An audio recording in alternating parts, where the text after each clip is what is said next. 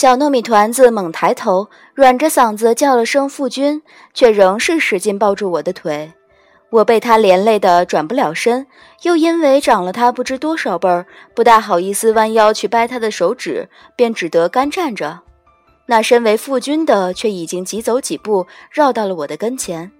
因实在离得近，我又垂着头，入眼处便只得一双黑底的云靴，并一角绣暗纹的玄色袍裾。他叹息一声：“素素。”我才恍然，这声“素素”唤的，堪堪正是不才在下本上神。四哥常说我健忘，我却也还记得，这十几万年来，有人叫过我小五，有人叫过我阿音，有人叫过我十七，当然，大多数人称的是姑姑，却从未有人叫过我素素。碰巧小糯米团子撒手揉自个儿眼睛，我赶紧后退一步，含笑抬头。先有眼神不好，怕是认错人了。这话说完，他没什么反应，我却大吃一惊。离离原上草，春眠不知晓。小糯米团子他阿爹这张脸，真是像极了我的授业恩师墨渊。可我毕竟还是未将他误认作墨渊。七万年前鬼族之乱，长河汹涌，赤焰焚空。墨渊将鬼君擎苍锁在弱水之滨东皇钟里，自己却修为散尽，魂飞魄散。我拼死保下他的身躯来，带回青丘，放在炎华洞里，每月一晚生血养着。墨渊是父神的嫡长子，世间掌月司战的上神。我从不相信有一天他竟会死去，便是如今也不相信，所以我只默默的等。每月一碗心头血，将他养着，为了有一天他能再似笑非笑地唤我一声“小十七”。想到这一层，我略有些伤感，可眼下的情境却似乎并不大适合伤感，正应了那句老话：“大惊之后必有更大的惊。”我还没反应过来，面前的糯米团子爹已挥袖挑下了我复眼的白绫。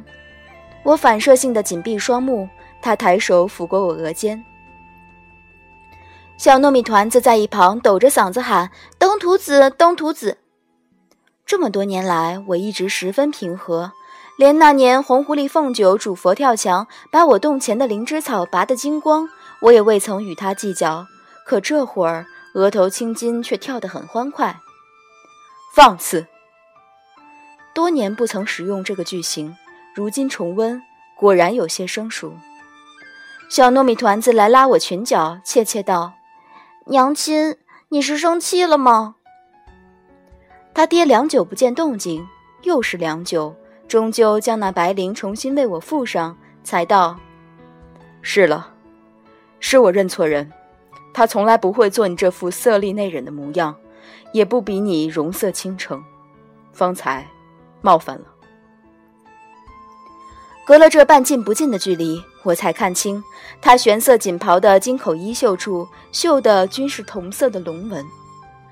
虽是几万年不出青丘，所幸神仙们的基本礼仪，我倒还略略记得。除了天君一家子，上穷碧落下黄泉，倒也没哪个神仙逍遥的不耐烦了，敢在衣袍上绣龙纹。再看看他手上牵的糯米团子，我暗忖着。这玄色锦袍的青年，大抵便是天孙那得意的孙子夜华君。可惜了林林峰玉树的一副好人才，年纪轻轻的却终得同我这老太婆成亲，真是叫人额外长叹天道不公，不公之私。因这层关系，我一直对他深感歉意，所以目前这当口，虽是我被冒犯了，因想到他是夜华君。竟硬生生地生出一种其实是我冒犯了他的错觉，只得讷讷笑道：“哼哼，先有客套的紧。”他看我一眼，目光冷淡深沉。我往旁边一步，让出路来。小糯米团子犹自抽着鼻子叫我娘亲。我以为既然迟早我都得真去做他的后娘，便也就微笑着生生受了。夜华牵住小糯米团子的手，很快便消失在尽头拐角处。直到这时候，我才突然想起，把他们两父子先放走了，那谁来带我出这园子？赶紧追过去，却是连人影都瞧不见了。